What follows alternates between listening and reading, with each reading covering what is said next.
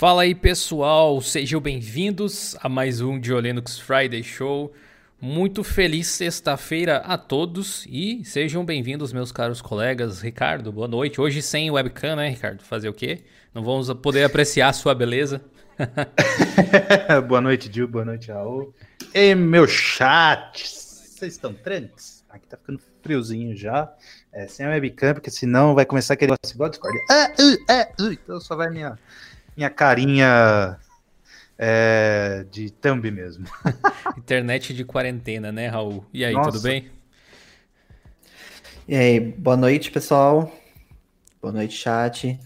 Aqui hoje, por incrível que pareça, minha internet tá tranquila. Ontem tava, tava triste. Tá calor mas... aí? Essa roupite aí, meio refrescante. Ah, então, não, não tá calor, mas não tá frio mais também. Tá, é, é.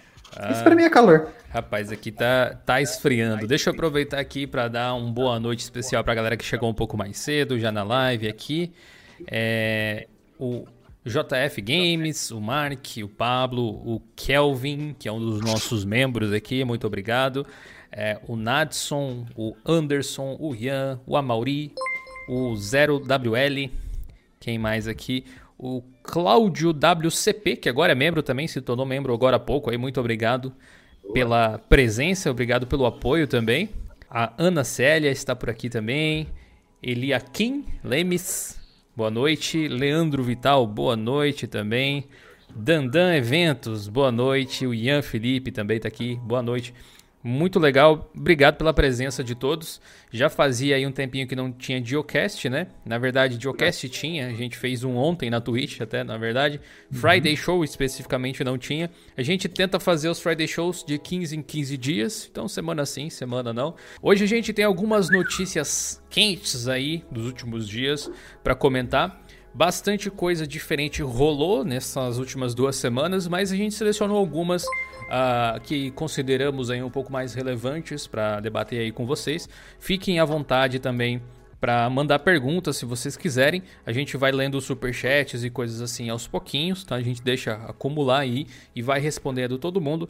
E provavelmente teremos também um espacinho aí para perguntas e respostas, então não deixem de colocar suas dúvidas ou pautas que vocês gostariam que a gente comentasse. O primeiro assunto de hoje você encontra na descrição aqui da live que é, na verdade, o Windows perdendo alguns usuários para macOS e Linux. Essa manchete foi uma, uma manchete muito pesada, que correu aí os sites de todo o mundo praticamente. Mas o que ela significa, na verdade, não é tudo isso não, né? Se a gente for ver. Inclusive, no artigo está muito bem explicado todas as nuances desse tipo de coisa. Esse artigo foi escrito pelo Raul, se eu não me engano? Uhum. Sim, foi por mim. Você pode comentar um pouco sobre? Junção de dois artigos, então. na verdade. Sim. Um combo. É. é. Basicamente, tem existe um site chamado Net Market Share que ele faz controle de, do market share de vários serviços e sistemas, várias coisas assim voltado para a tecnologia. Tem market share de sistema operacional, de navegador, de tudo que você quiser. Inclusive é bem legal, é, tipo, vale dar uma olhada depois. E segundo esse site, de março para abril, o Windows, tanto o Windows 10 quanto o Windows 7, ele caiu em torno de 1, 2% cada. Na, na notícia tem as porcentagens certinhas, que é bastante número, inclusive. É, ele perdeu em torno de 1 a 2% de market share cada um. Enquanto o Mac e o Ubuntu, principalmente, subiram em torno de 1 a 2% também cada um. Uhum. Teoricamente, isso não apresenta um perigo assim absurdo para a Microsoft, até porque é comum de vez em quando cair um pouco, subir um pouco. E assim, a gente está falando de 1%. Mas assim, a própria Microsoft afirma que existem mais de 1 bilhão de dispositivos ativos por mês rodando Windows 10. Então, assim, 1%, se você colocar em números de pessoas, é bastante coisa até, se for ver. Sim, verdade. Então, tipo, é, é, um, é um número bem considerável. Não o suficiente para nossa, o Windows acabou, nada do tipo, claro. Nossa, muito E- longe disso, né? Meu Deus. Não, é muito longe. Ainda não tem como afirmar exatamente o, o, o motivo disso, se é por conta da pandemia, se é tipo algum, alguma coisa do mercado tá mudando para software livre, tipo no caso do, do mundo crescendo. Uhum. Dizem as más línguas que isso é por conta da pandemia. A gente também imagina que, que tem alguma coisa a ver com isso, porque as pessoas indo para casa, elas não são forçadas a usar o sistema, né? Que, que você teria que usar no trabalho, que você não. No seu trabalho, simplesmente você não pode escolher né, o, o sistema que você quer. Então, pode ser que isso tenha uma influência nesses números. Isso é Boa. coisa que a gente vai conseguir descobrir ao longo dos meses com mais números, no caso. Eu, eu acredito muito nessa tese. Inclusive aqui, ó, pessoal, vocês conseguem ver o artigo em questão que o, que o Raul escreveu. O link tá aí na descrição, então não deixem de clicar e acompanhar. É legal quando vocês acompanham a notícia junto com a gente, então vocês podem lendo, se informando. Aí vocês podem dar a opinião aí no, no chat, também fica bem é, bacana essa interação. E aqui tem toda um- uma análise feita a partir desse site Net Market Share, que é um site que particularmente eu acho meio ok, beleza, né? A gente pode usar É, ele a- ali, a mas, deles é bem. mas É mais confiável que muitos outros, na verdade. é, o problema é que até a mais confiável nesses casos aí, ela tipo, você não tem realmente o dado da realidade com certeza, ah, não, né? isso Não- é. Sim, é. Que na casa de como. cada um. Uhum. Mas assim, É, a gente não- a é. metodologia é, é o que mais se tenta aproximar no Pois do é. real, vamos dizer assim. Mas a- até a É, a variação gente de 1%. nunca vai ter número oficial, né? Até essa variação de 1%, sei lá, pode até entrar na margem de erro, assim. Mas o que eu acho que o que o Raul falou, eu acho que tem sentido. Até na área de comentários. Aliás, deixa eu mostrar um negócio legal aí pra quem não conhece ainda.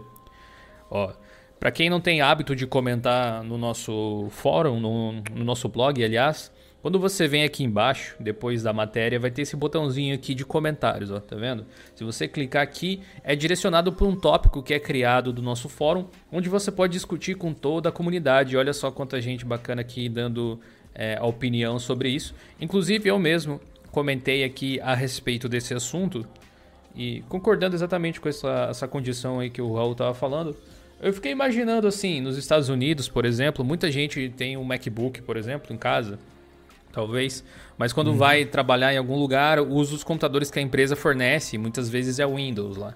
E aí agora trabalhando de casa, tá usando o Mac para trabalhar, por exemplo. E entre Sim. outras coisas, né? A pessoa com mais tempo, entre aspas, ocioso, às vezes, dá tempo de testar Linux em casa e ver como é que é, fazer um dual boot e coisas do tipo.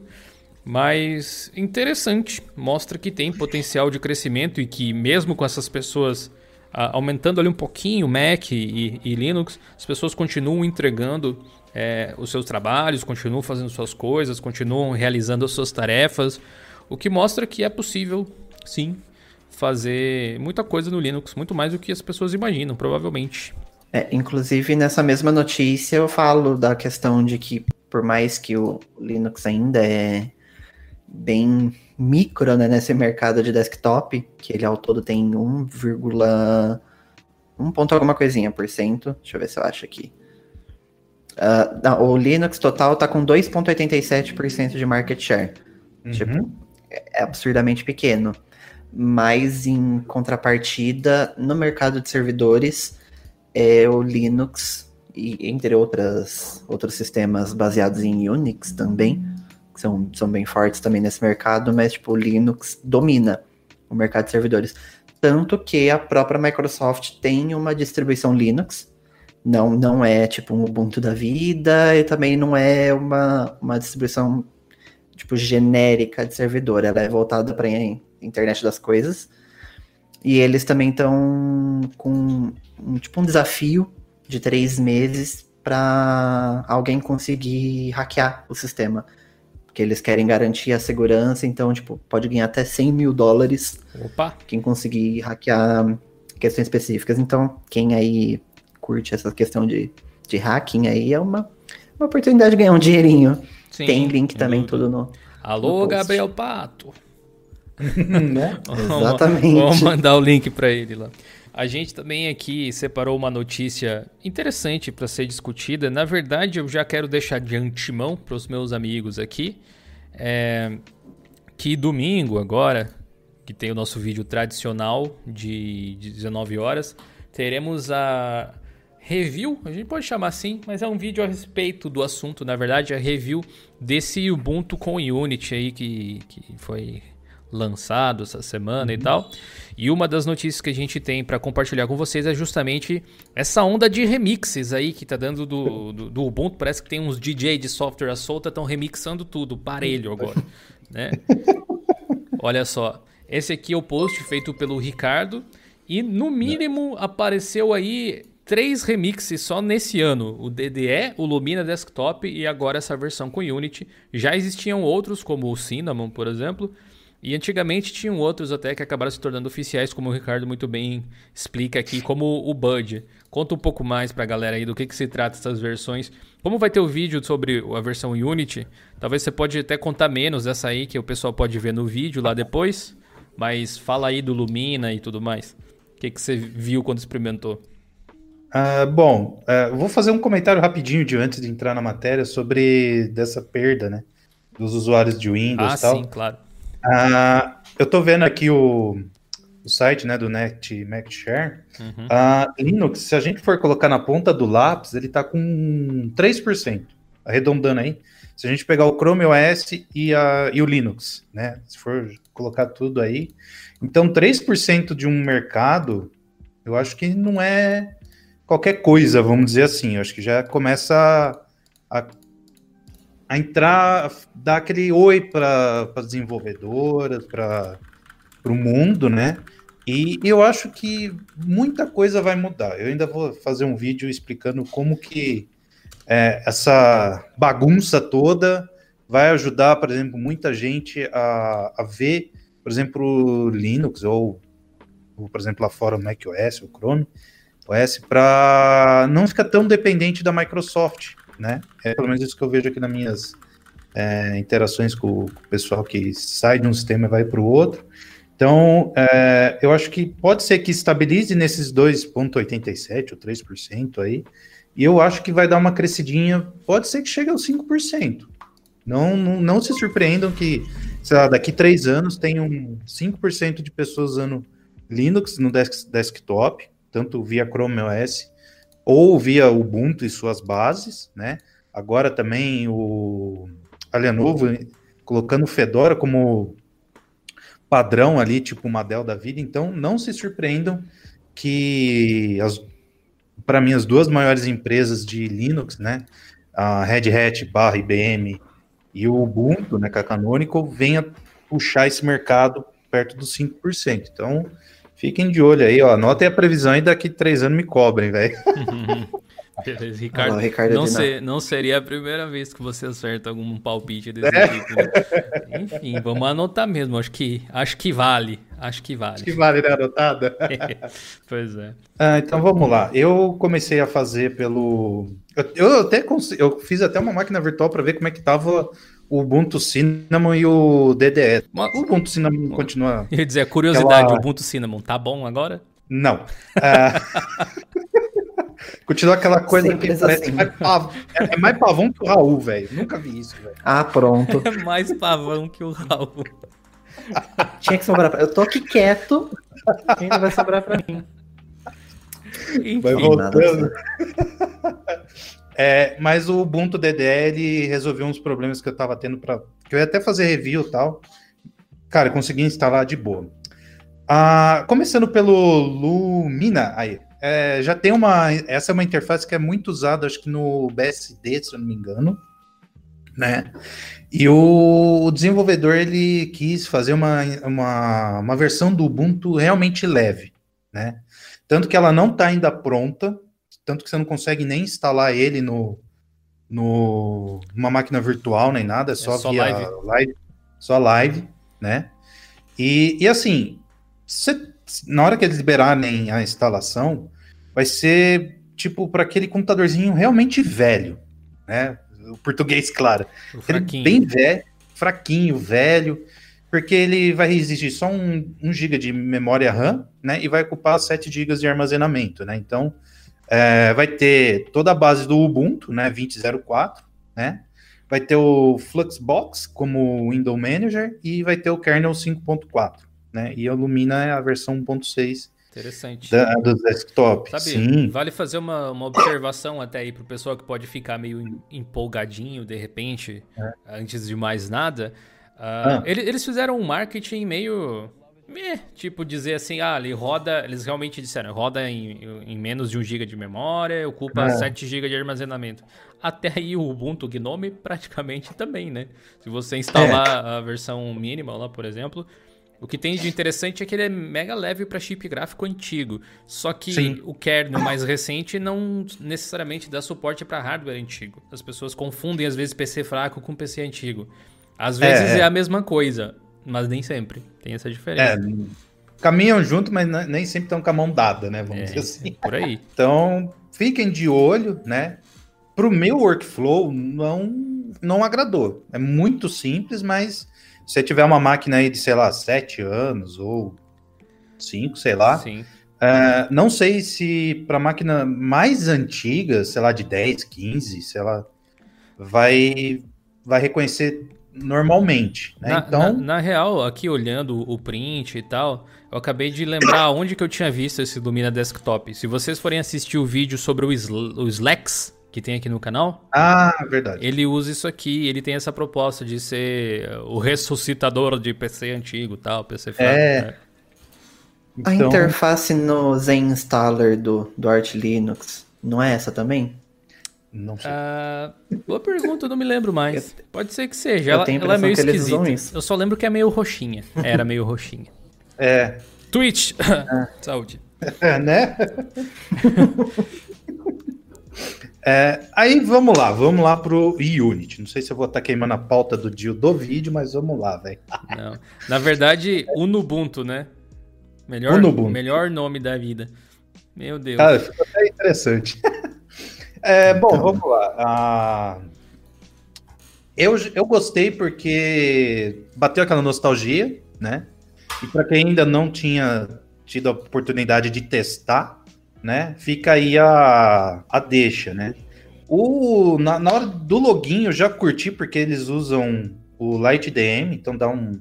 Pra mim ficou meio moderninho, gostei. Light DM? Na versão que eu é. baixei tá o GDM ainda. Inclusive esse print aqui é do GDM. Nossa, eu jurei que tinha pegado do Light DM. Mas eles mudaram. É que lançou uma atrás da outra, velho. Ah, então... pode ser que eu tenha testado uma versão mais desgraçada do que a que realmente é, então. Eu, eu fiz é. review em cima daquela versão. Pode então, ser. Então, acho que você vai ter que regravar. Não, não, Porque mas se, se, precisar eu faço uma, uma versão número 2. Mas enfim, a proposta ficou bem concisa. Aí o Unity é o 7.5, para quem já quer saber. A base é o Ubuntu 20.04, tem o kernel mais recente e usa o Nautilus 3.36, né? E tem o Compix ali como é, geren, é, gerenciador de de janela, não, é, window manager. É, é, gerenciador de janelas, é. isso mesmo. Até porque o, o próprio o Unity, na verdade, é um plugin do é. Comps, né? Então não tem como não ter ele. Eu gostei porque parece que ficou bem conciso, ainda mais quando você coloca o tema o Iaro, né? Então dá para colocar uma modernidade. É, mesmo no, no, tema que eles colocam ali, que acho que é o, da, o Ambiance ou a da Alta, eu não lembro qual que eu peguei ali no print, mas também fica bem conciso, não fica aquela coisa de destoante, tá ligado? Então acho uhum. que ficou Nossa, bem... a, ver, a versão que eu testei, ela tá muito zoada. Vocês não perdem por esperar. Ah, assim, não foi, não foi um vídeo sobre aquela versão só em específico, foi uma reflexão a respeito de se vale ou não a pena trazer o Unity de volta. Então, vocês vão achar interessante o vídeo, provavelmente. Aparentemente, então, tem uma ISO diferente daquela que eu testei. Essa aqui parece muito mais, mais decente do que a que eu vi. Tem mais uma recente do que eu fiz o artigo. Que eu acabei de entrar no, no Twitter do, do camarada, ele acabou de lançar uma nova versão. Então, o então, tá trabalhando, então, pelo menos. Ah, tá, tem 10 anos, vocês querem o quê? Ah, ele realmente é, realmente é um garoto de 10 anos que, que fez? É. Então, assim, gente, eu. Eu fiquei, fiquei é, assim, empolgado com essa releitura, vamos dizer assim, né? Só que não vamos esperar muita coisa do, do Unity, tá? É uma interface que foi descontinuada em 2017 ou 2015, eu não lembro. 2016, na verdade 2017, né? 2016 foi a última LTS é. é do, do, do Ubuntu, que teve o Unity. A, a 16.10 vinha com o Unity já, se hum. eu não me engano. E a 1704 eu acho que foi a primeira com Gnome já, mas era aquele Gnome que. Uh, aquele Gnome que. É. Né? Meu Jesus. Então, assim, quem ainda gosta do, do Unity e tal, e fica preso, sei lá, ao Ubuntu 16.04, vamos supor, né? Pode Sim. ser uma alternativa.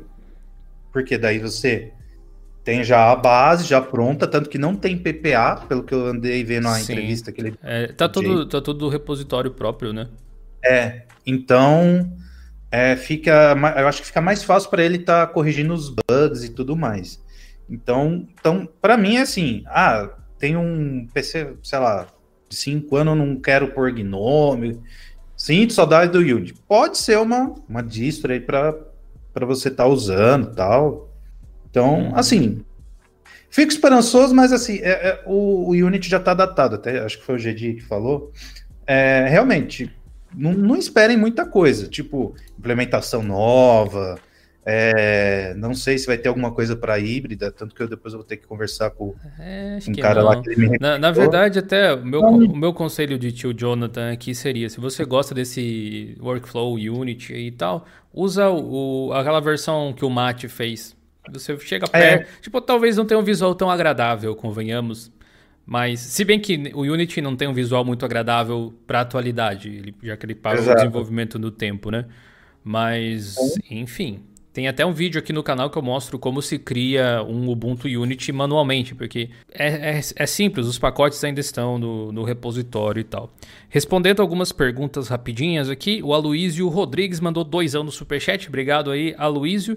Gil, existe uma chance de rolar um review do WSL2? Com certeza, senhor Aloysio. Assim que o meu Windows resolver atualizar. Que ele deu algum bug que eu não consegui descobrir ainda como que resolve, mas assim que eu resolver, quero fazer alguns vídeos sobre, inclusive. Teve até um vídeo recentemente onde eu mostrei alguns softwares rodando no Windows mesmo, aqui no canal, softwares open source e tal. Se vocês não viram, vale a pena. E o canal Style mandou mais dois anos no superchat. Obrigado aí, canal Style, obrigado pela força. Ele disse que vai virar membro deste canal aqui, que é foda.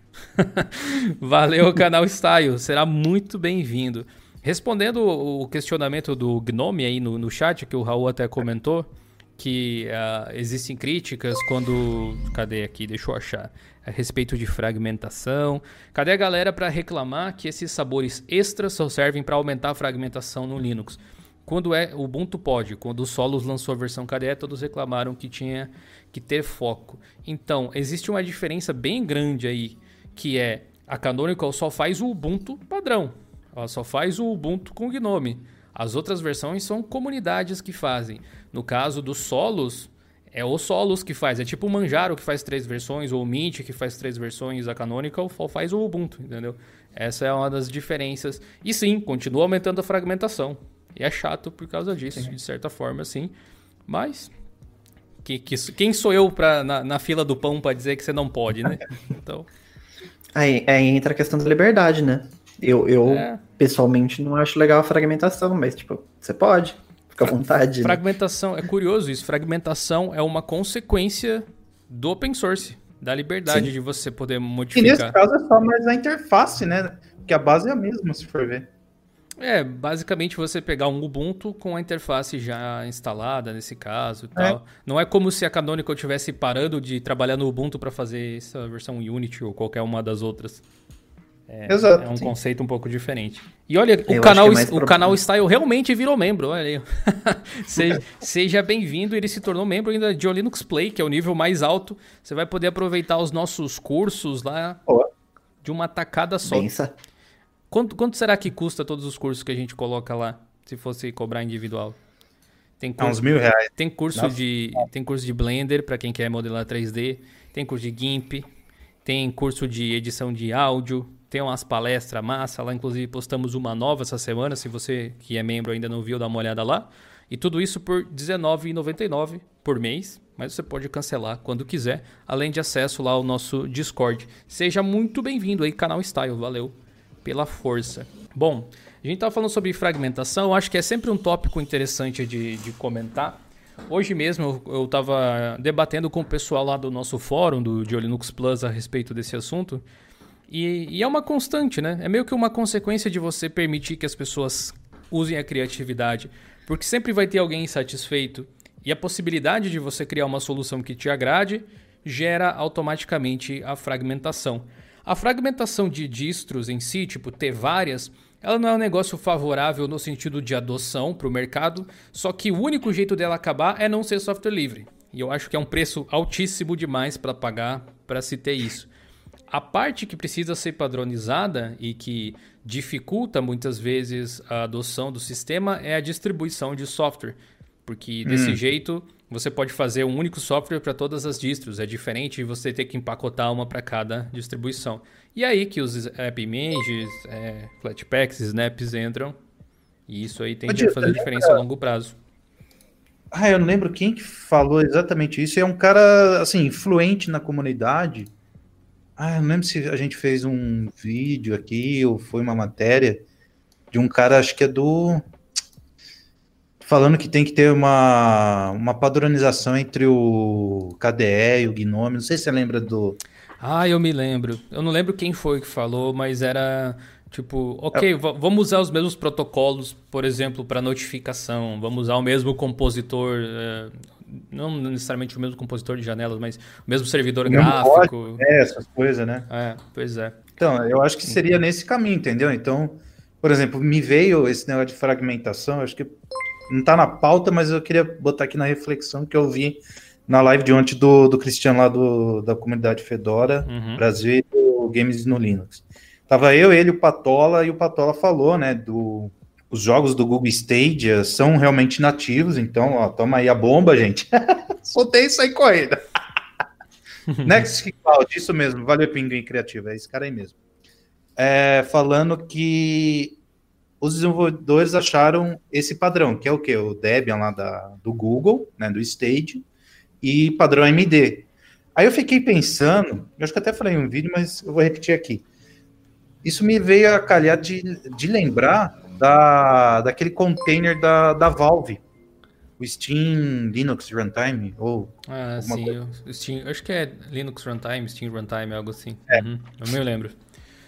Para o quê? Para exatamente fazer essa padronização. Então a Steam fala, ó, faz dentro desse container aqui que a gente garante o seu jogo nativo, vamos dizer assim. Sim. Cara, daí fez todo sentido para mim. Eu falei, ah, igual é, o Matrix. Ele, ele, eles criaram aquilo para também evitar que ao, ao longo do tempo os jogos deixassem de funcionar, porque as coisas, hum. tipo as bibliotecas básicas, mudam no Linux de versão frequentemente, Sim. assim. E pode ser que um jogo que foi portado lá em 2012, por exemplo, vamos pegar um, jogo da, um jogo da Valve mesmo, tipo um Left 4 é? Dead 2, por exemplo, deixe de funcionar porque as distribuições atuais funcionam de um jeito diferente. Aí tendo o Steam Runtime acabava meio que né? compensando né? essa parte assim. Mas é importante notar uma coisa, dentro do mercado open source, existir um padrão já existe hoje em dia. Existe Sim. tipo um comportamento comum, isso que a gente chama de padrão.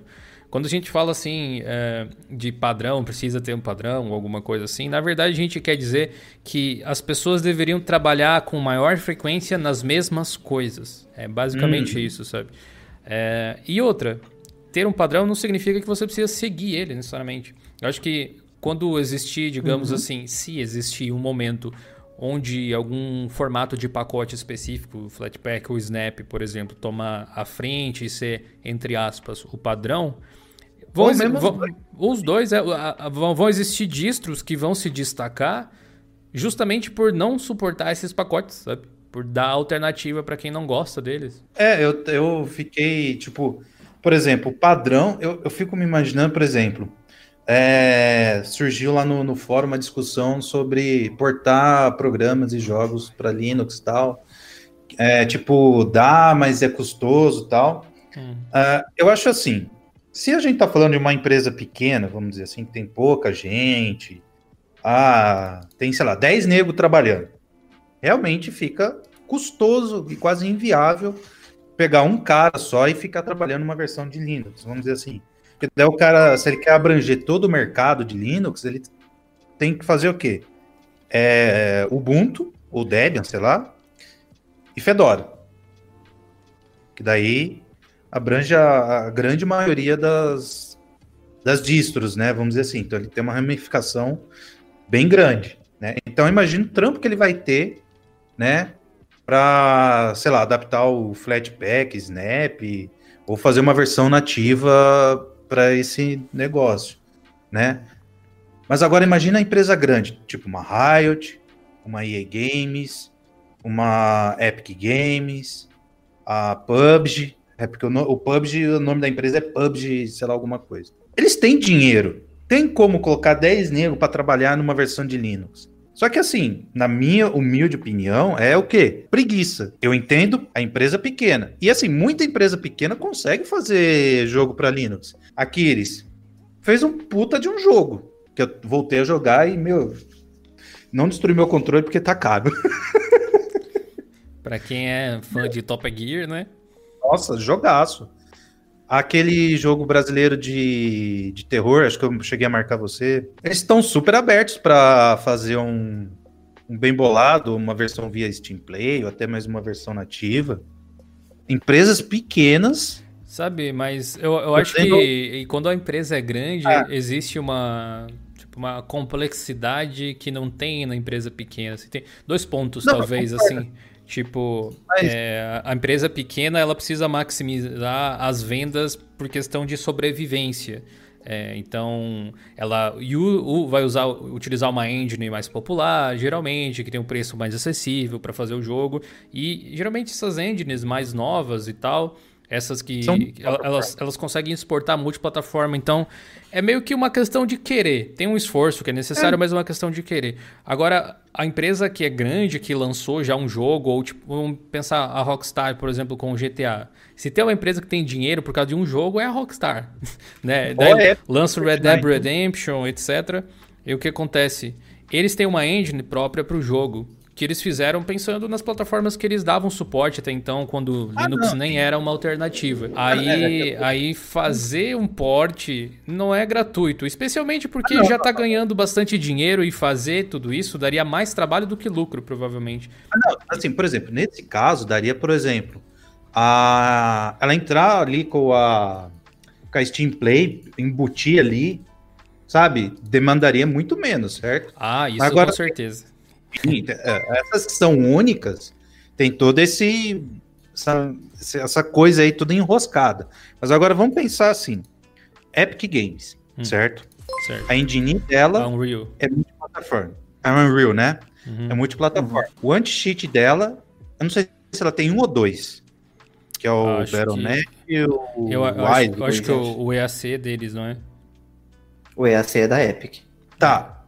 É multiplataforma porque tem jogos nativos de, Win, de, de Linux que tem o, o anti-cheat. Confere. Dois pontos principais, confere.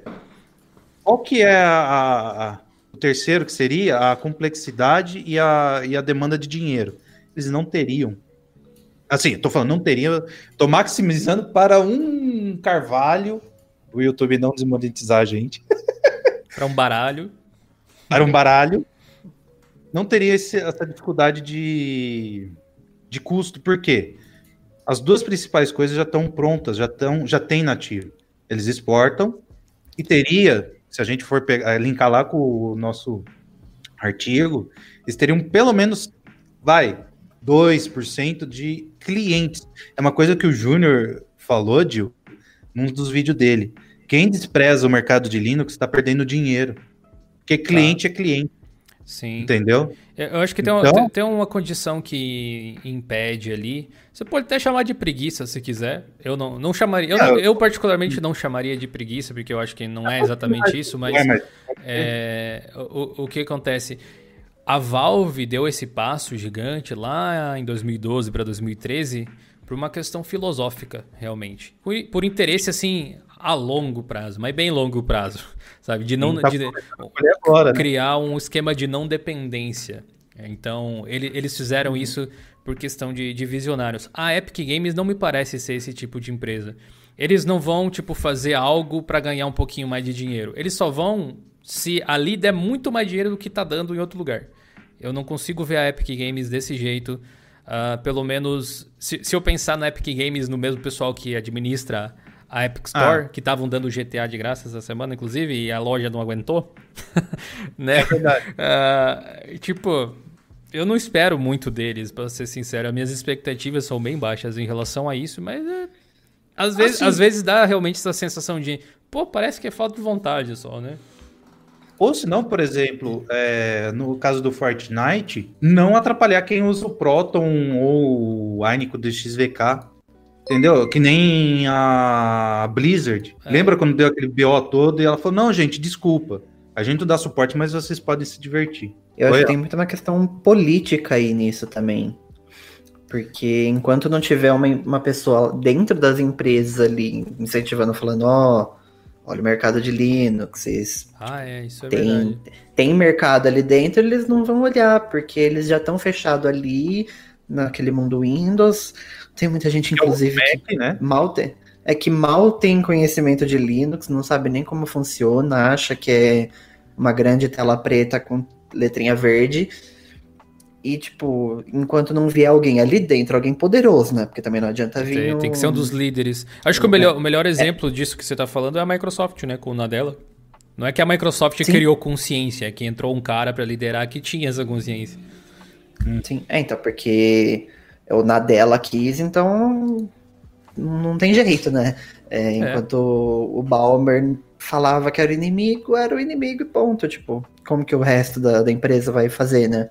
Contra isso. Uhum. Então, eu é... acho engraçado porque quase em todos os materiais que a Epic lança, tem Linux, os servidores dele do Fortnite tem Linux. Eu não acho que no caso dela seja essa falta de informação, entendeu, Al? Que elas estão ali com o, com o pinguim lado a lado, né?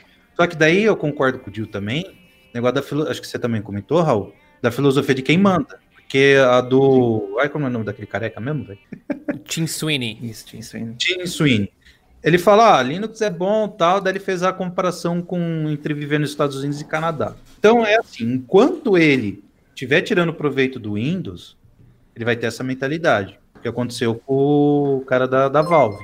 Eu acho, que, acho que a gente teve sorte do Windows Vista da tela azul na apresentação do Gabe New da Valve. É, Aí ele pensou assim: quer saber? Melhor a gente ter um plano B aqui. Né? Então, por exemplo, no dia que a Microsoft ferrar os, os negócios da Epic, falar: ah, você quer instalar um jogo da Epic? Ah, então, Epic, você vai ter que fazer via minha loja. Ah, só tô dando um exemplo, tá, gente? Não é que isso vai ser de fato. Aí eles vão falar: hum é, eu acho que a gente tem que começar a ver um plano B. macOS é? É, eu acho que não, porque o espírito do Steve Jobs ainda tá lá dentro, então não vai dar muito certo. Eu, eu, me então, parece que, é, tipo, o caso da, da Apple, até a gente teve o caso recente da, da Valve dizendo que estava dropando suporte para o macOS, é. né? É, uhum. Parece que tipo, a, a, Apple não se importa, assim, ok, ninguém vai jogar mesmo no macOS. Eles é. utilizam para outra coisa e a gente tem o nosso serviço, tipo Apple Games aqui, e é por ali. E quem quer, quer. Quem quer, Cada quer, quem não quer. Faz um né? bootcamp e instala dual boot com Windows, alguma coisa assim. Então, então eu acho que nesse quesito aí, na parte de games e tal, eu vejo, por exemplo, empresas que não têm a engine deles próprias, né? Uhum é, tirando, vai, a Rockstar, a, a Baronet também? A, a Blizzard. A Blizzard também tem uma engine própria, sim. A, a, as grandes desenvolvedoras geralmente têm uma engine própria. Quando, quando às vezes elas têm uma engine que elas vendem em licença, tipo a, é. a Unreal mesmo da Epic. É, essa é a engine deles, hum. mas eles licenciam para outras empresas usarem para fazer games ou alguma coisa assim. Mas tirando essas daí que tem a, que usam soluções próprias, as outras que usam as engines, por exemplo, a, a Unreal, a, eu fiz matéria, eu estou esquecendo o nome de... A CryEngine, a Unity. A, Unity, que são multiplataformas, e os anti-cheats idem, aí, aí eu acho que não tem muita desculpa. Pode ser, sei lá, aquela fragmentação, é difícil, Aí cai naquela, eu falo aquela ladainha que é pra boi dormir, entendeu? Então, eu fico. Boa. O pessoal tava com polêmica, tá aí, ó. Tivemos uma excelente novidade para os designers do mundo Linux. É, tivemos a versão 1.0 do Inkscape lançada e cara, tá muito legal, especialmente uma coisa que uma das coisas que eu mais gostei, na verdade, inclusive utilizei para fazer a thumbnail dessa live que você está assistindo agora, é o Oi? recurso de reorganizar os textos. Muito legal aquela, aquele, aquela ferramenta que eles criaram. De fato, bacanérrima, bacaníssima. E tem um monte de outros recursos aqui uh, interessantes, como visualizar as linhas aqui do, dos elementos por dentro, como se fosse um raio-x. Essa foi o que eu mais curti. Eu não sou nenhum especialista, então vou deixar a bola para quem entende, que é o Raul e o Dio a, aí, gente, a gente pode. deixa eu ver aqui, eu tenho um videozinho de dois minutos que eu vou deixar passando enquanto o Raul fala. Pode falar. Ah, mas gente, eu também não entendo, não, pelo amor de Deus. Mais do que eu, ué. Você não é designer, Raul? Eu... de tudo quanto canto Jamais. aí. Eu não sou desing. é, não, ele. O, o Inkscape é, vem sendo utilizado assim por designers há muito tempo, mas ele nunca tinha chegado na versão 1.0 porque os desenvolvedores não queriam. Esse aqui é só um número, né? Mas finalmente ele chegou numa versão que é considerada, assim, digamos, pelos desenvolvedores estável, produtiva ali e tal. E ele é multiplataforma, você usa no Mac, você usa no, no Windows, você usa no Linux, você usa para desenhar, você usa para fazer uns logos bonitos, você pode usar aí também para fazer. É, como é que se fala? Tipo, a montagem de flyers e panfletos, coisas assim, diagramação. É, é, bem, diagramação. é bem legal. Bem Pô, achei muito louco esse, esse é, propaganda dele. Lembra que a gente sempre falou que tava faltando propaganda? Sim. Para as coisas. Cara, olha que sensacional, velho. Sirva de exemplo, velho. Precisava uma, uma assim pro GIMP, né? Nossa, ia ser sensacional, velho. Uhum. E deixando claro que ele funciona de forma nativa para todos os sistemas. É, que é até, tipo, bom mostrar que, até para quem usa Mac, né? Que ele tá disponível, porque a gente sabe que é. Mac é o queridinho, né? Designers. E, tipo, a pessoa já estando numa, num serviço ali que é, que é multiplataforma, depois, pra, se ela quiser migrar, é muito mais fácil. Muito. Tipo, eu, eu entendo, assim, que tem pessoas que ficam limitadas pela experiência que tenham com algum software ou algo assim. Mas uma coisa que me buga um pouco, confesso, é quando eu vejo pessoas querendo defender as razões pelas quais elas estão gastando dinheiro, ao invés de tentar buscar uma solução mais econômica. Tipo, é, então. é, assim, eu, eu, eu tô justificando por que, eu tenho que pagar mais caro, assim. E às vezes você tem que pagar. Você precisa de uma ferramenta que é paga e não tem problema nenhum em ser paga. É só um modelo de negócio diferente. Mas às vezes, realmente, você tem uma ferramenta que faria a mesma coisa. Às vezes você chega no mesmo resultado com um método diferente, mas faria a mesma coisa e economizaria uma grana na sua empresa. Não vejo motivos para você, especialmente numa crise financeira aí, uh, ficar dando mole aí, não aprendendo uma coisa que pode mudar o seu negócio para melhor, não é verdade? É, perguntaram aqui se a gente vai lançar curso de Inkscape lá para os membros do Linux Play. Você vê, no wallpaper é só aquele mimo que a gente lançou. Assim, o que a gente realmente tem de, de especial aqui é aquele encontro da comunidade no Discord. E o Linux Play, cara, ele é um projeto que eu queria tirar do papel há muito tempo. Acesse play.diolinux.com.br e você já consegue ver os cursos que tem. E sim, a gente gostaria de colocar lá um material de Inkscape. Se você for instrutor de Inkscape, entre em contato com a gente aí, que a gente pode fazer um, um bem bolado aí e disponibilizar mais um curso para a galera que já é assinante aí do canal, sem precisar pagar nenhum centavo a mais. Vai ser massa, com certeza. Linux Mint 20 revelando aí algumas das novidades, não muitas, eu preciso testar, eu instalei aqui, esqueci de testar. Que nome horroroso. Você gostou do nome, Raul? Eu conta, conta, conta pra mim o que você achou do Warpinator, Raul. Horroroso, horroroso esse nome. E se você ver, tipo, as outras ideias de nome, Ethernator, Datanator, X-Files, Overca Overcast, então, é, Overcast já é um aplicativo de podcast, né? Mas tudo bem. Capsule, até vai. Drop Zone, Tipo, Drop Zone parece programa da Disney Channel. tipo. Drop Zone. Não... XXX Files. É. Aí você vai baixar um tipo diferente de arquivo, no caso, né? Bom, a gente, a gente vive procurando coletar novidades aí com o pessoal do Linux Mint. A gente tem acesso ao Slack que eles criaram para a imprensa, do, do tipo para falar com o Clement lá. Uh, mas assim como eles são tipo lentíssimos nas redes sociais, no, no, no Facebook, no, no, no, Instagram, não, no, no Instagram nem tem, eu acho. No Twitter, que eles vão lá e só colocam o post do blog uma vez por mês. No, no Slack é basicamente a mesma coisa. Com a diferença de que você pode dizer, ô Clement. E aí, tudo bom? Me explica isso aqui um pouco mais. Que é uma parte legal, sem dúvida nenhuma, né? O Arpinator é aquele programinha legal que ninguém pediu, basicamente. Mas o que ele faz é criar uma forma fácil de você compartilhar arquivos entre dois PCs sem precisar ficar configurando Samba, por exemplo.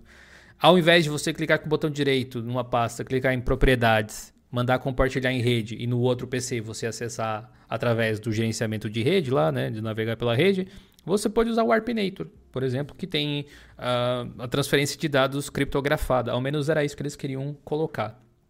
Eu preciso testar para dar um feedback sobre Mas tem mais novidades, né? Aí eles, eles deram uma remodelada, como vocês podem ver aqui, quem está assistindo ao menos, uh, no GDEP, que é um instalador de pacotes .deb. Agora, ó, tá bonitinho. Só que eu tô vendo uma coisa acontecer aqui que eu não tô entendendo muito bem, que é qual que é essa ideia de usar o design do Gnome nos programas? Com red bar, sendo que todo o restante do Linux Mint utiliza barras de menu tradicionais. Aí fica tipo uns aplicativos fininho com a barrinha e outros ficam gordinho. Só para ficar inconsistente na interface, tem que ser parecido com Windows nisso também, será? É, para dar melhor adaptação, né, Dio? Ô, Dio, você tem que ter visão. É Thundercat, então além do alcance, velho. Deve. É, eu não me surpreenderia se, sei lá, o Nemo daqui a pouco, daqui a pouco ficasse com uma com uma red bar também, alguma coisa do, desse tipo. Que é importante, querendo ou não, você ter um, um, um, visual específico ali que faça sentido. E quando você desenvolve o aplicativo do zero, essa é uma escolha deliberada que você faz. E eles escolheram fazer desse jeito, aparentemente. Você falou do Appinator aí. Lembra um artigo que o Henrique fez? Henrique, depois você vê, aquele abraço. É, eu não lembro qual que era um aplicativo que fazia quase a mesma coisa que o, Sim. o, o Appinator fazia. Tem outro. Então, né? eu acho legal ter nativo assim.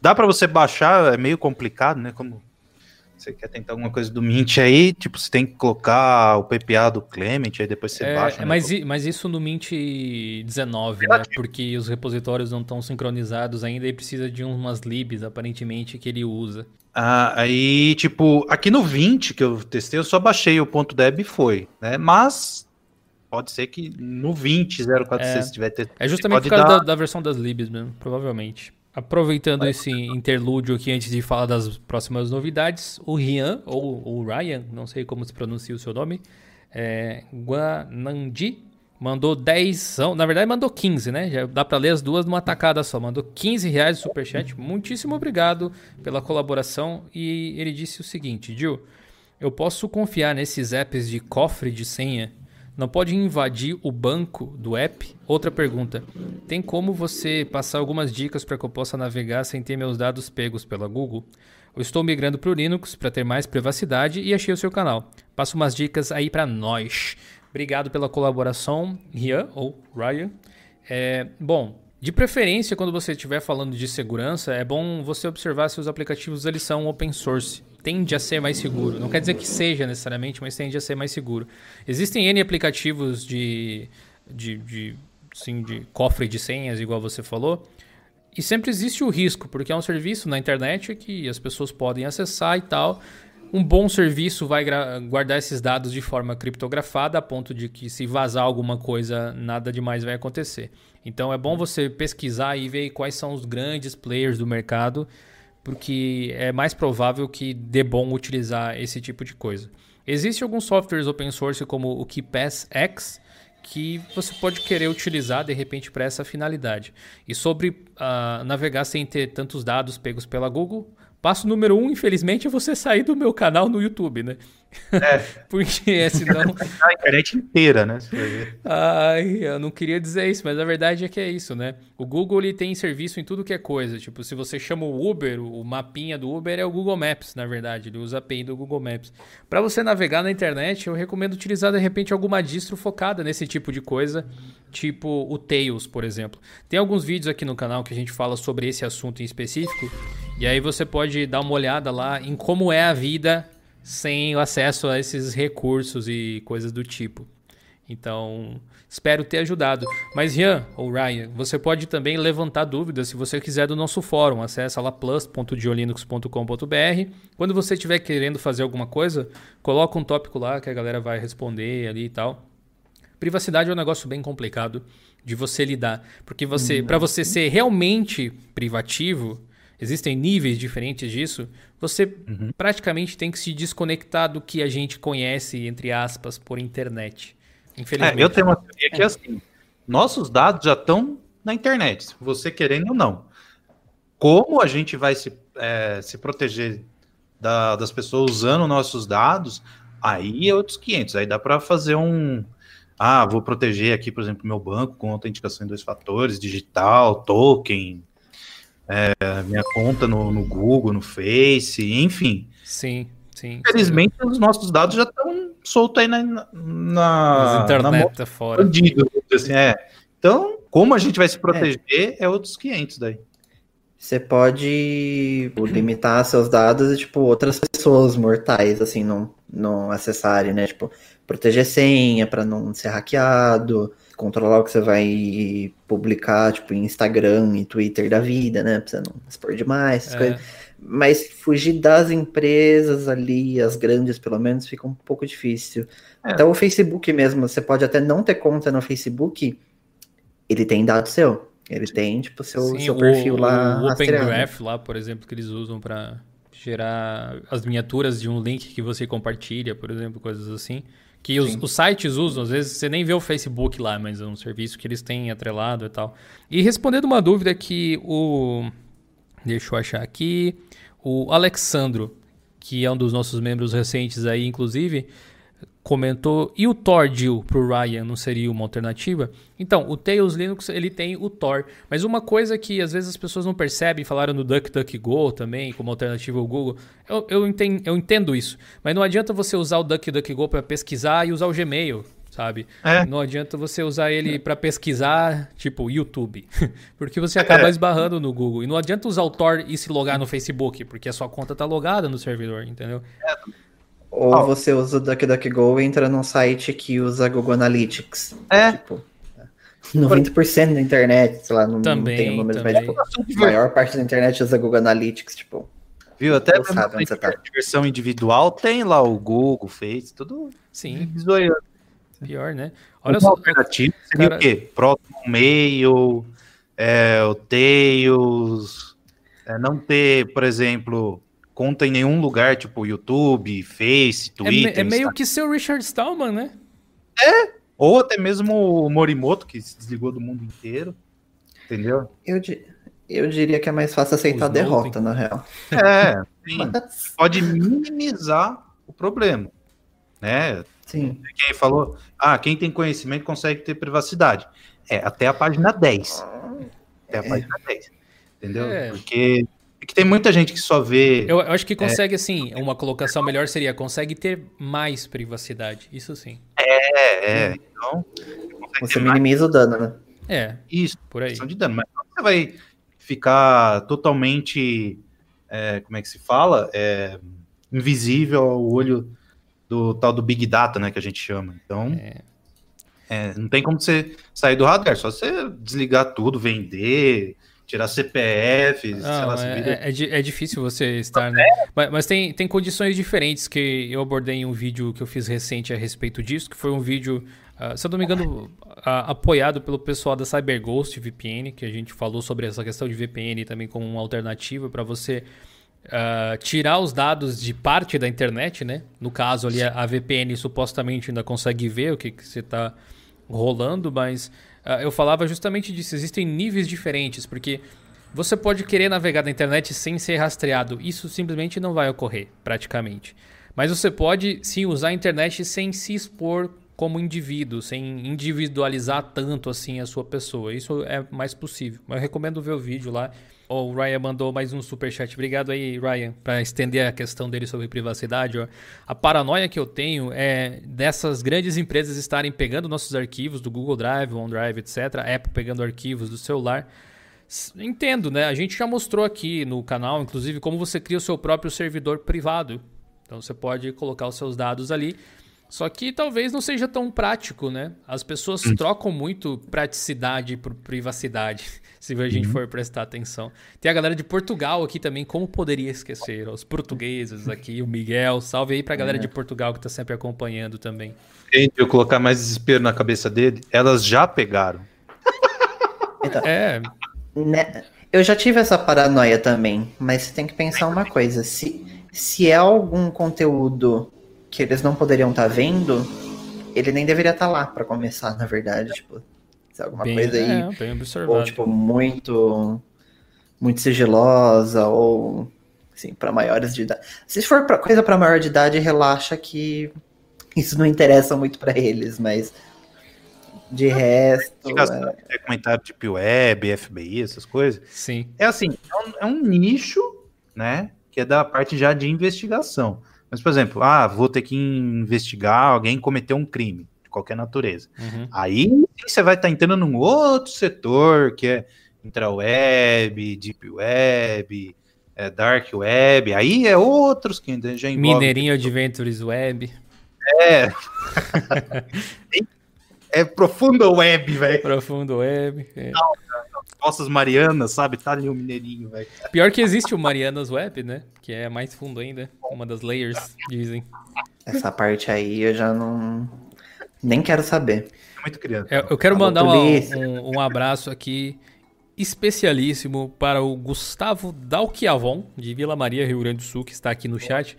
O Gustavo era um dos meus grandes amigos, um dos meus alunos na época que eu dava aula aqui. E eu ia, viajava sempre para Vila Maria, a gente sempre tomava café junto, comendo uns pão de queijo lá. Saudades daquele tempo. Espero que esteja tudo bem aí com você, Gustavo. Obrigado aí pela audiência. Voltando aqui ao Linux Mint.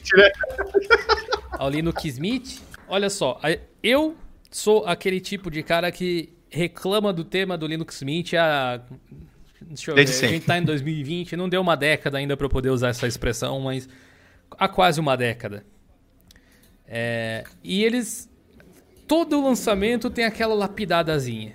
Que é legal, querendo ou não. E dessa vez não seria diferente. Eles estão colocando aqui alguns detalhes que eu particularmente gostei. Que é dar uma ênfase um pouco mais no accent color. Que é basicamente deixar o azul mais azul, o verde mais verde. Esse tipo de coisa assim.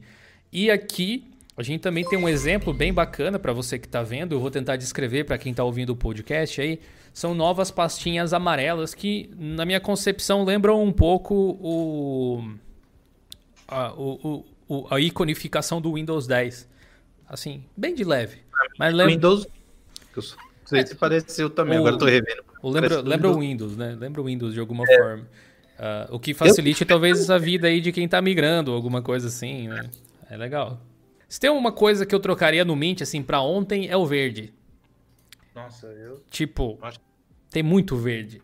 E o verde não é uma cor tão legal assim, de senso estético, digamos assim, para para tecnologia, não é muito associado a esse tipo de coisa. Você vai ver cores verdes em produtos envolvendo coisas naturais, alguma coisa assim, pessoal que vende Herbalife, né? Coisa vegana. É, um negócio assim.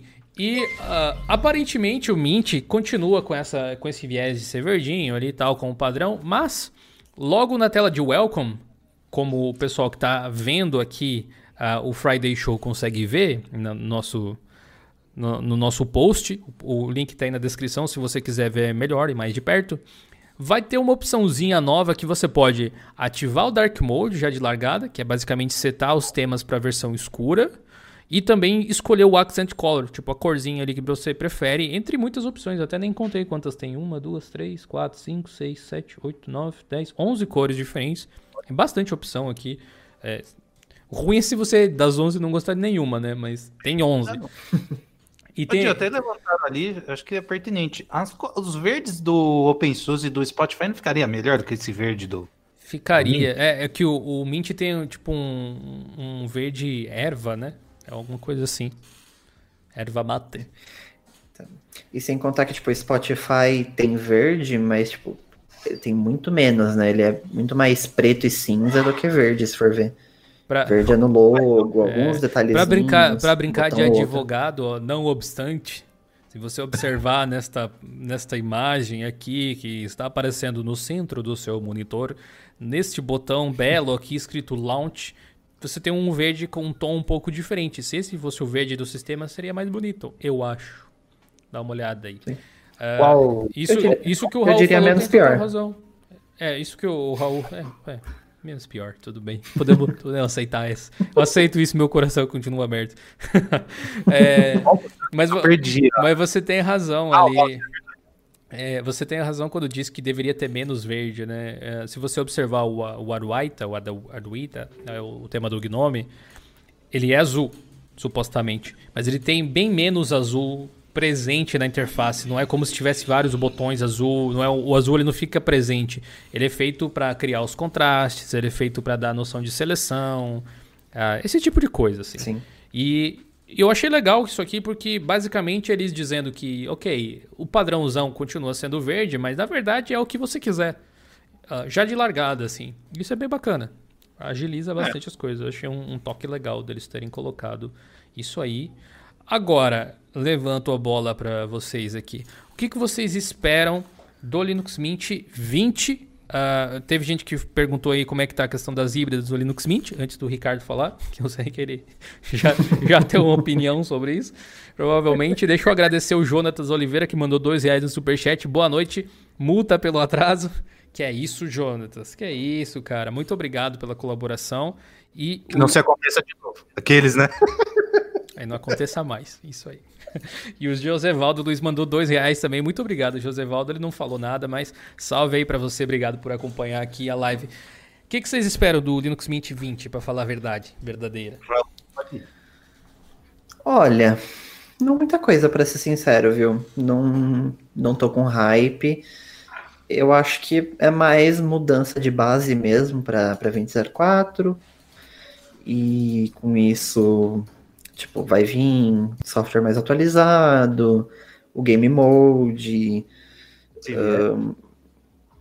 Ah, vai estar tá no repositório, né? Sinceramente, é. não, não, não, espero nada. Eles não criaram hype para nada, só esse Warpinator, que tipo, pro tá. meu uso. É, é, legal, mas não faz sentido pro meu uso. E o GDEB mais bonitinho, mas continua fazendo a mesma coisa, então ok também. Não sei, não, não me chamou atenção, não, pra ser sincero. Eu quero Blur. Vamos deixar o Cinnamon mais bonito. Cinnamon. É, bom, não, não, eu acho que eu acho que é meio perdido o blur ali no, no Cinnamon, porque acho que o Cinnamon é muito retrô para ter um blur. Não sei. Ele é tradicionalista, não é retrô que fala, tradicionalista.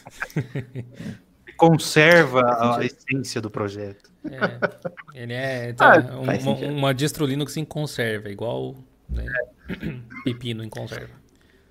Nossa.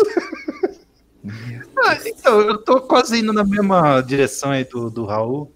Eu não tô nem um pouco hypado, né? Por incrível que pareça, eu perdi o hype do, do Linux Mint na, no lançamento da versão 19 me deu muito problema aqui na minha híbrida, por incrível que pareça. Era um dos sistemas que eu recomendava para quem tinha. Não sei por quê que aconteceu isso, mas depois, na nossa investigação, né, Dio, que a gente viu que eles não têm um pessoal lá com híbrida, então meio que encaixou as peças para mim, né? E, e assim, para o pessoal que tem híbrida e gosta do Cinnamon, começa a procurar outra interface, tá? Não é colocando polêmica e sendo um pouco realista. Eu, eu não acho que eles vão trazer uma, uma solução igual o que o Gnome fez, né? Não, não, não, não é, me vê assim. Sabe, sabe o que é curioso? Lembra que há uns tipo, quantos meses atrás a gente falou sobre isso? Que eu tinha falado com o Clement sobre essa questão, daí eu tinha reportado para você uh, o que, que, ele, que, que eles faziam. Final do ano então. passado. É, eu acho que foi, já faz, fazem alguns meses, não é? é ele tinha me falado o seguinte, que tem integração, porque eu já tinha percebido, de fato. Existe uma integração é, que quando você usa, o, acho, o Noval, eu nem sei mais, para falar a verdade, acho que é o Noval, é o Noval que, é o, é. que é o driver open source da, que, que, é utilizado para NVIDIA. Quando você clica com o botão direito sobre algum aplicativo no menu do Mint, ele tem a opção de lançar com a placa gráfica.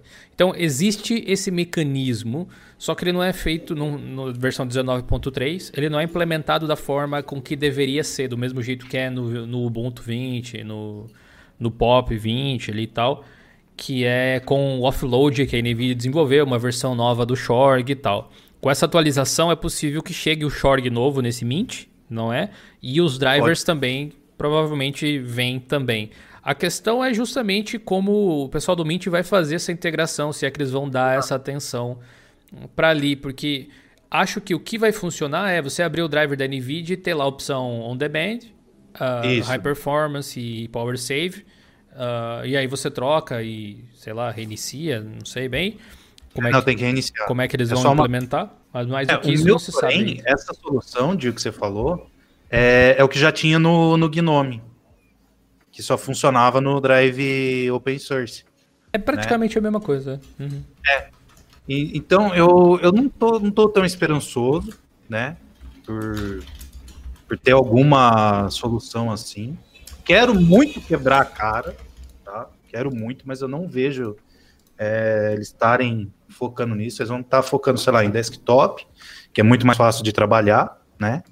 Ou notebook padrão, vamos dizer assim, né? Que é aquele que só vem com, com, a, com a Intel, ou que vem, sei lá, no máximo aí uma AMD que já tem o Mesa Drive e tal. Mas, para mim, não. Sendo sincero, o pessoal que tem híbrida aí procura o Pop, o Gnome, ou o Regata mesmo, né? Então, ao menos por enquanto, né? É, ao menos por enquanto. Pode ser que mude daqui a um tempo. Ou se não, sei lá, um Kubuntu, KDN1, sei lá. Mas. Acho que o KDE também não tem essa integração, ou tem? Tem, porque o Josué conseguiu trabalhar tal, então tá, dá pra... Mas assim, o Regata tem, não o KDE. Não, não, ele usou uma ferramenta que tinha no KDE. Ah, ah bagaceira toda. Mas, puxando já, eu também não vejo o Manjaro é, solucionando tão cedo esse problema, porque ele foi um dos primeiros a falar que tinha integração, só que começou a dar um pau danado né? Você até tentou instalar e não deu certo, né, Dio, na, na sua. Foi. E também não, não foi. Eu tentei aqui, não subiu. Então, eu acho que para quem tem híbrida, a base Ubuntu, né? Então, tirando o Elementary que não, não desceu também na, pra, nas, nas, híbridas e o Mint, vai ter que ser Ubuntu, qualquer flavor, e o Pop OS, né? Ou se você tiver Na muita realidade, sorte, então não mudou nada, né? Mas nas que já tinham é. suporte, que eram as mesmas, Basicamente, é. melhorou o suporte. É isso. Melhorou isso. Então, não é, não é colocando um balde de água fria aí nos, nos fãs e tal, mas eu tenho que ser realista porque eu fui de uns ícones aí de sofrer tanto, né? Então, Sim. tipo um dever de, de reportar isso para a comunidade aqui. E o Mint, o Mint é muito importante para a comunidade brasileira Sim. de Linux, ele é muito querido pelas pessoas aqui, né? Então, então seria, seria bom que o sistema enfim, fizesse algo a mais assim e tal. Muito bem, é isso que a gente tem aí a respeito do Linux Mint. Para finalizar o episódio de hoje, a gente vai falar sobre a décima geração dos ah. processadores da Intel. Chegou, né? A, a Intel aí anunciou que, que assim, tá ficando, o número tá ficando grande. Agora é 10 mil e alguma coisa. Comet Lake, o codinome deles, e eu gostaria de saber aí do chat, inclusive, do pessoal aqui da nossa bancada, quais são as expectativas em relação a isso? Estão a fim de largar os Ryzen aí, Raul, e comprar um, um Core 5 de repente? Ou nem? Não. Ainda mais por preço, não. Eu esse Ryzen que eu tô agora é o primeiro Ryzen que eu tive na vida. E olha, não me decepcionou. Gosto muito da Intel, acho muito bom os, os processadores Intel, mas é muito caro. É, eu. Comparado com o Ryzen. O, o meu processador é um de sexta geração, né? Um Intel Core i5 6300 HQ. Tá me dando um suporte fenomenal até agora. Se eu fosse comprar um desktop, eu acho que seria, acho que Full AMD ou um processador é um equivalente, vai. Um, um, um, AMD e, sei lá, NVIDIA de placa de vídeo. É, por causa, sei lá, vou precisar do DaVinci Resolve e tal. Mas, assim, é, é tudo ver o que, que seria mais palatável, né? Mas a Intel, eles vão ter que ver como é que vai chegar isso ao público do, do terceiro mundo, né? Vamos dizer assim, porque lá fora, tipo, vamos dizer assim, entre muitas aspas, é barato comprar. Sim. Né? Mas para cá é quase inviável, vamos dizer assim. Eu tenho a sensação de que, assim, agora né, com essa décima geração você vai ter um, um multithread bem parecido com o que os Ryzen oferecem já desde hum. 2017, eu acho, nem lembro mais. Foi a primeira geração? Acho que foi. A, acho que foi. É, finalmente, né, a Intel chegando aí com a mesma quantidade de núcleos, mesma quantidade de threads e tal, para as pessoas que queriam. O problema é justamente o, preço, talvez.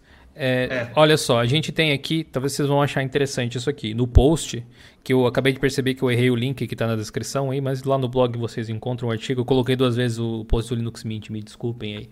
É, a gente tem aqui a precificação em dólar e a conversão feita no dia 30 do 4, que o dólar estava bem mais barato, inclusive. É, e hoje já tá. Mas, mas isso aqui é tipo uma conversão meio que direta, assim, não tem todos os é. impostos que a gente sabe que vai ter. E aí você vê aqui, olha, uh, o Core i5, que é, seria um, processador, aquele meio termo, né, que a galera pega para trabalhar com alguma coisa um pouco mais pesada, para jogar, algo assim. Ele tá 297 dólares, aparentemente, e é bem fácil que ele chegue nos 2 mil reais mais aqui no Brasil, sendo que a conversão direta no dia 30 ali já dava uh, já dava 1.600.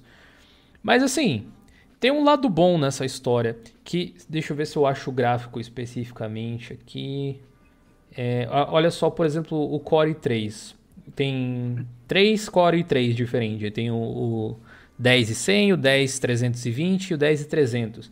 Alguns com clock que vão até assim com Turbo Boost 4 ponto alguma coisa, 4.3, 4.6, que é bem uhum. legal. É, e aí tem aqui suporte a dois canais, com DDR4 2666 tal, e os valores específicos. Esses, esses processadores aqui eles já vão ter 8 threads, já vai ter, tipo... Mas o que eu estou querendo dizer com isso? Agora, eles... Aqui, exatamente, ó, uns Core 3 antigos tinham essa característica aqui. Dois núcleos, quatro threads, ou o Core 5, quatro núcleos, oito threads e assim por diante. Algumas coisas divulgadas, esses aqui são os chips U, né, que são usados em, em dispositivos laptops e coisas desse tipo. Um i3 talvez pode se tornar um processador interessante para PC gamer assim médio, sabe?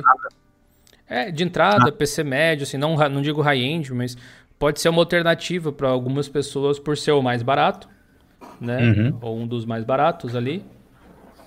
E, e, e ofertar ainda uhum. um desempenho coerente com o que a gente tem hoje, com alguns modelos que são um pouco mais caros.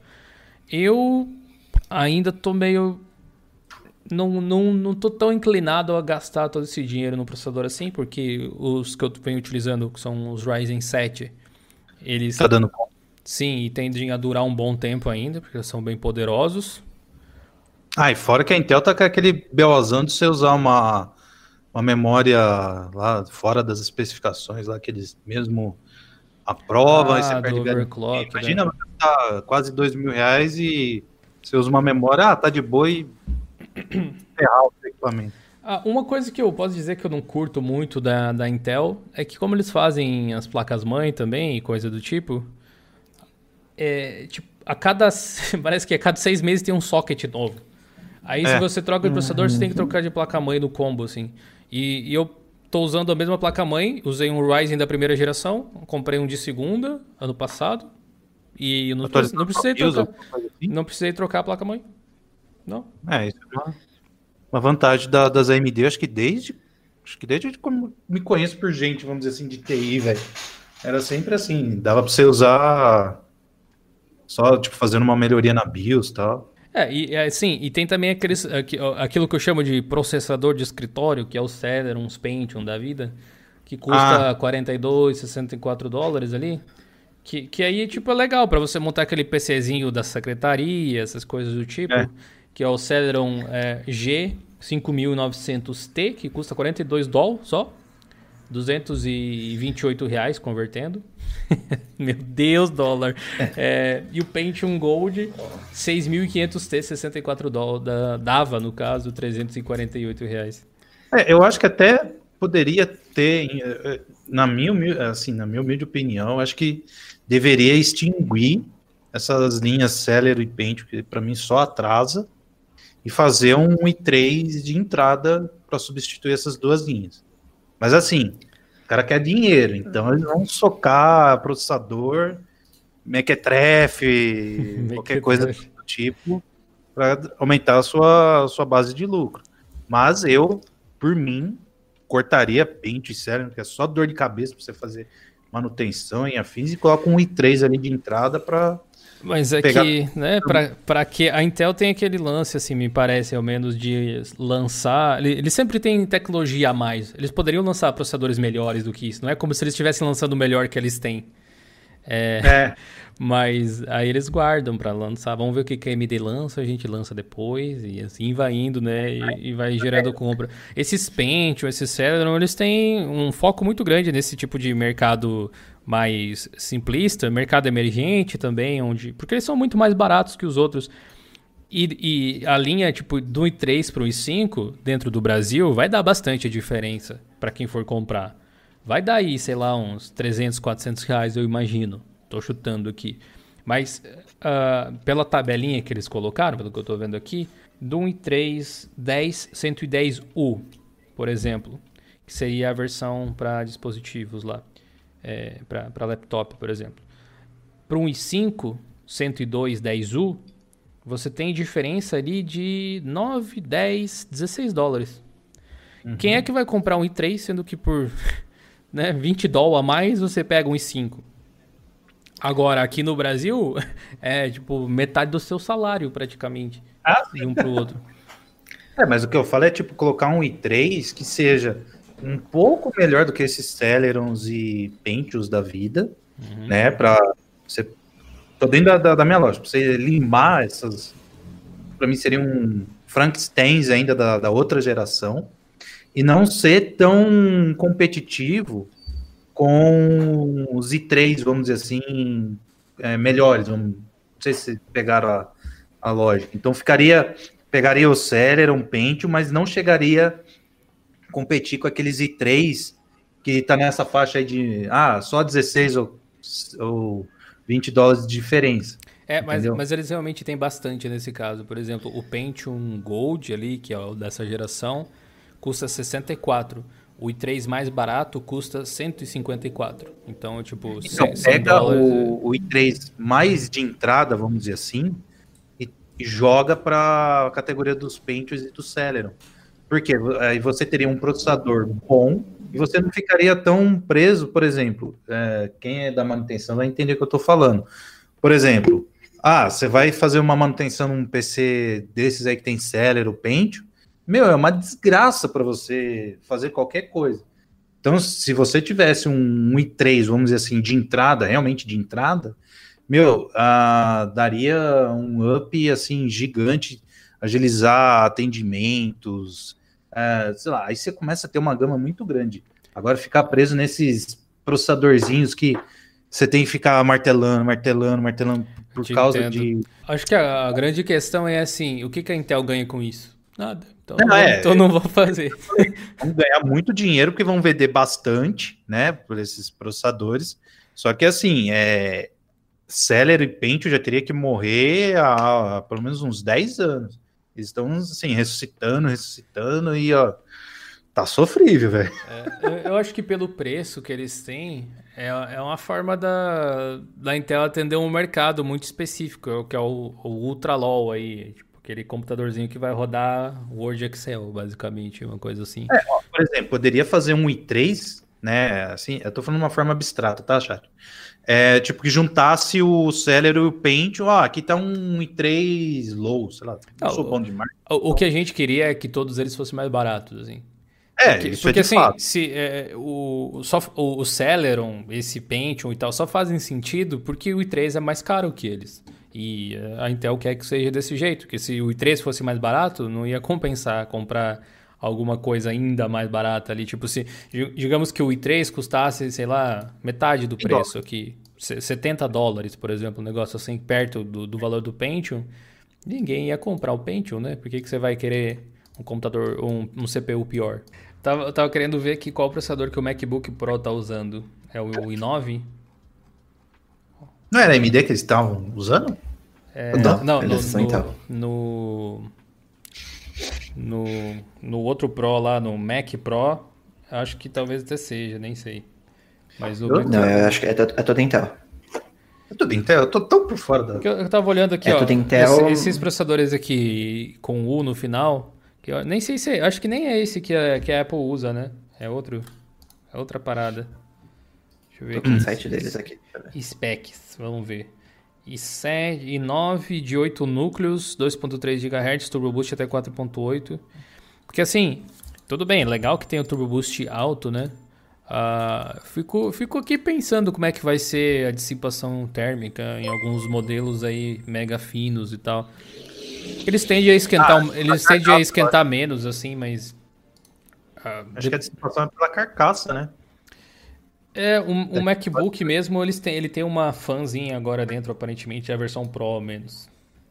Acho que eles aprenderam com, com o problema Sim. aí. Mas eu fico curioso para ver a implementação, porque eles geralmente a Apple leva ao limite, né? Essas, essas esses CPUs novos aí voltados para laptops e tal, que a gente vai ver provavelmente em computadores vendidos com, com Windows 10 aí no mercado muito em breve também. E algumas máquinas com Linux, né? Vem crescendo também a quantidade de empresas ofertando computadores com Linux ultimamente. Bem bacana. Bom, é isso aí então, pessoal. A gente encerra o Friday Show por aqui. Falamos aí de todas as notícias. A gente vai tirar aqui cinco minutinhos uh, do final da live para responder algumas perguntas que vocês façam. Então sintam-se à vontade aí para comentar. O Ricardo e o Raul vão fazer a seleção aí das perguntas para vocês. Enquanto eles vão olhando, eu vou respondendo aqui o pessoal que comentou. O William Alves, um dos nossos membros, perguntou se tem algum curso sobre VirtualBox. É, não no Play, mas tem aqui no YouTube. É um curso, é um tutorialzão de como se usa. Acho que você, vai curtir. É só você. Não sei se vocês fazem isso muito, mas se vocês entram no youtube.com.br Linux, que é a home do canal, tem uma lupinha de pesquisa ali. Vocês podem pesquisar por tópicos, por assuntos, como se fosse pesquisar no Google, só que dentro dos vídeos do canal, dentro do YouTube, assim e tal. Escreve VirtualBox e aí você vai achar o material com certeza. O Douglas Arantes aqui tá perguntando quanto pagar por um Note com AMD ou Intel que resolva bem. Trabalho com marketing digital, quero performance, porque o medo de aquecer é grande. Raul, faça essas honras. Não, então, é, eu não manjo muito de notebook, eu nem sei como tá o mercado de notebook com AMD. Porque da última vez, pelo menos que eu pesquisei notebook, nem tinha opção direito. Eu fiquei pensando, uhum. marketing digital, a gente também trabalha com isso, assim. Não é uma coisa que é... consome muito recurso, na é verdade. Então, Chrome OS, é, não, não, não sei. É, a não ser que você vá fazer vídeo, também é muita coisa que você não. É, de, realmente depende do que você faz, bem, bem, bem lembrado. É. Num geral, é tudo muito baseado em navegador, mas aí se for, tipo, fazer vídeo, essas coisas, tipo. É. Aí pode ser que algum com placa é, placa discreta, né? Que eles falam. A, apesar de estar tá ligeiramente. Não fala de mim. apesar de estar tá ligeiramente desatualizado, aqui no, no canal tem um vídeo sobre como comprar um bom notebook em 8 minutos. Você pode assistir e de repente te dar uma luz aí. É, o que eu posso pegar, pegar aqui de experiência e tal, você não vai pagar, você quer ter, como é que fala? Não dor de cabeça, né? Pegar pelo menos um i3, ter um negócio bem su sussa, você vai gastar pelo menos uns 3, 3,500. Novo, ou você pega a lógica e vai pro Mercado Livre, essas coisas, e pega um computadorzinho melhor por lá, lá um seminovo. Então vai ficar na casa dos dois, dois e pouco. Mas com esse dólar estourando aí, cara, É. O preço que você vai pagar num notebook básico, não básico, vai é, razoável, foi que eu paguei no meu gamer, vamos dizer assim. Então, Sim. é, é complicado, cara. E, e eu, vou, eu vou concordar com o Diego Muniz aí, que comentou que para performance, na opinião, na humilde opinião dele, como ele mesmo escreveu, ele acha melhor desktops. E, e Ah, é, sim. e é verdade, né? Se Sim. você trabalha em casa e você tem um espaço ali e tal para montar um setup desktop, é muito melhor que você tenha um desktop mesmo. Até mais fácil fazer upgrade e etc. depois. É, aí se você precisa mesmo de mobilidade, aí É. beleza, né, pro notebook, mas saiba que você vai pagar bem mais caro. Isso não tem É. como fugir. Ah, ele, ele usa um i3 segunda geração. É, Ah, tá. aí já Se fosse, se fosse É, um mas i3 eu- das últimas gerações, já seria mais de boas, né? É, um i3 e 5 das novas gerações, ou um Ryzen 3 mesmo, com 8 ou 16, 16 GB seria o ideal, mas com 8 GB é tranquilo já. É o suficiente para usar serviço assim na web. É que o navegador ele depende mais de RAM do que qualquer outra coisa, né? Ou Então, se tipo, comprar. É, mas, te- tipo, um navegador como o Chrome, ele vai tentar se adaptar com a quantidade de RAM que você tiver. Tipo, Sim, um- sim. os Chromebooks da vida tem 2 GB e rodam tranquilo, né? Sim. É, É, for comprar usado, seminovo, pega da sexta geração pra cima pra, pra ter lá, lá um suporte ao Vulkan e tal. Se for precisar Ah, é boa, bem lembrado. Verdade. aí é sucesso. Sucesso. É, daí fica tranquilo. O João Paulo Scopel. Gil, já ouviu falar do Proxmox? Acha uma tecnologia de virtualização interessante? Já ouvi, ah, testei assim bem pouquinho, não tive a oportunidade de usar por muito tempo, mas eu sempre quis fazer um vídeo sobre ele. Quem sabe, né? Pode ser uma das pautas aí do futuro. Nosso querido Anderson Marinho da Silva, também membro aí do canal. Gil, você que está usando o Pop OS há alguns dias, fala um pouco sobre a sua experiência até agora. Eu contei um pouco sobre isso no meu vídeo a respeito do, do Pop OS, se o Pop OS era melhor que o Ubuntu em 2020 e tal. Não sei se vocês viram esse vídeo aí. Ah, mas tem sido uma experiência bem tranquila, assim, sem maiores surpresas, na verdade. Ah, tenho gostado de algumas coisas, tenho visto algumas coisas que eles poderiam melhorar e tal. Mas acho que junto com o Ubuntu aí é uma boa distro para recomendar para novatos que não querem uma interface parecida com o Windows, que querem algo diferente. Talvez seja uma, uma das melhores recomendações para se fazer hoje em dia. É isso aí, gente. Fechou? Sim. Passamos a régua. Muito obrigado pela audiência de todo mundo aí. Valeu, Ricardo. Valeu, Raulzinho. Valeu, povo. Valeu. Valeu. Muito obrigado. Valeu, chat. E até a próxima. Falou.